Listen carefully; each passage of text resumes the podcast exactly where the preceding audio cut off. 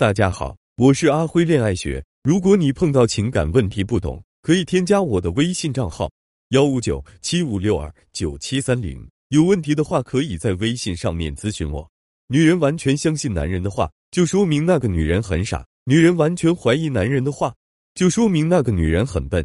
昨天，我的一位学员叫小琪，给我发来了十几张聊天截图。小琪怀疑自己的老公出轨了，于是就当面质问自己的老公。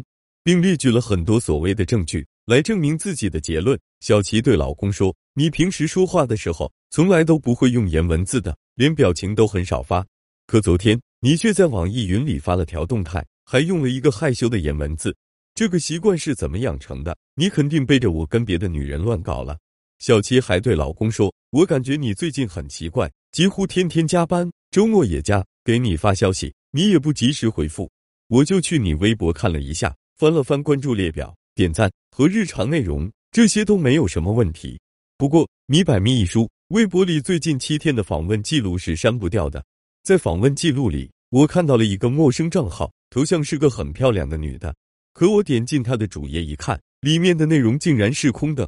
一个女人精心给自己制作了一个微博头像，一个内容都不发，却天天来关注你，傻子都能猜到这到底是怎么回事吧？不得不说，小琪确实想的太多，男人也很可怜、很委屈，甚至是很愤怒。否则，他对小琪的态度也不会由最开始的哄和安抚变成嫌弃和对抗。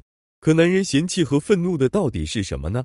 女人的喋喋不休和质疑只是最浅显的一个原因，更深层次的原因是，男人是因为你的小格局而感到生气的。换句话说，就是男人讨厌的并不是你的推理和质疑。因为这种耗费了时间和精力的探索，本身也是一种爱和在乎的体现。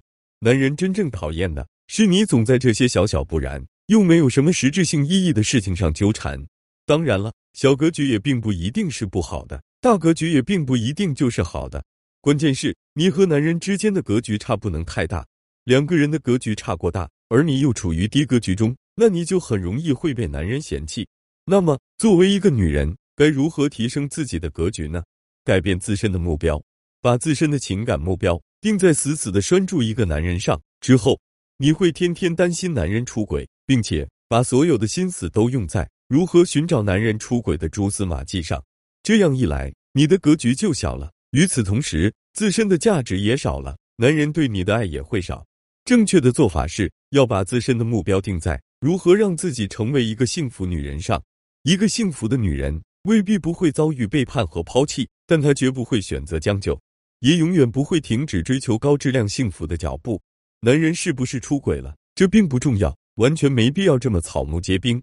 因为如果男人真的出轨了，这就证明他不是那个适合你的人。那既然如此，你只需要去寻找自己真正的幸福就可以了。相反，如果男人并没有出轨，你的疑神疑鬼反而会伤害两个人的感情。倒不如什么都不做，尽情的享受感情里的每一刻美好。当你改变了自身的目标的时候，格局自然就提升了，提升价值，同时降低需求感。到底是什么影响了你的格局呢？其实这归根到底是因为两个词：价值和需求感。在一段感情中，想要成为一个具有大格局的女人，你就一定要想办法降低自身对这段感情的需求感，另外还要不断去提升自身的价值。当你自身的价值变高之后，选择权也会增加。与此同时，你会对这段感情没有太多的需求感，这样你的框架也会有所提高。这些框架被男人看在眼里，就会成为你的格局。如果你的价值过低，就会死死咬住这段感情，因为你会感觉自己很难找到比他价值再高的男人了，就会想尽办法讨好对方，这样更容易患得患失，在感情中相对被动，被男人拿捏住。当你成为价值高的一方，自然就在感情当中占了主导权，因为你有资本啊。这样会让他意识到你的可选择、可替换性有很多，反而他会更加珍惜你，对你好，不希望你离开。把人生的四个维度——感情、生活、工作、兴趣爱好合理安排，丰富自己的内涵，让自己变成一个不但有美丽的皮囊，还要有有趣的灵魂的稀缺国宝。女人需要负责吸引，男生则负责追求。想要健康的长期关系，就不要打破这个自然规律。